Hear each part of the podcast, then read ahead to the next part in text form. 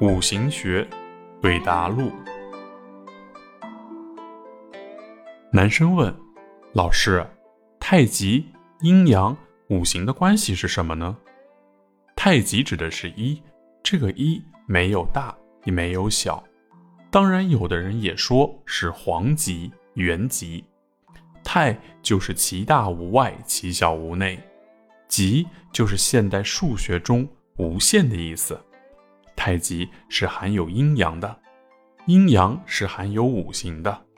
阴阳五行说的是运动变化。既然是有变化，那就有一个永远不变的东西，这个东西就是太极。有人说，永远不变的就是变化，是很有哲理的。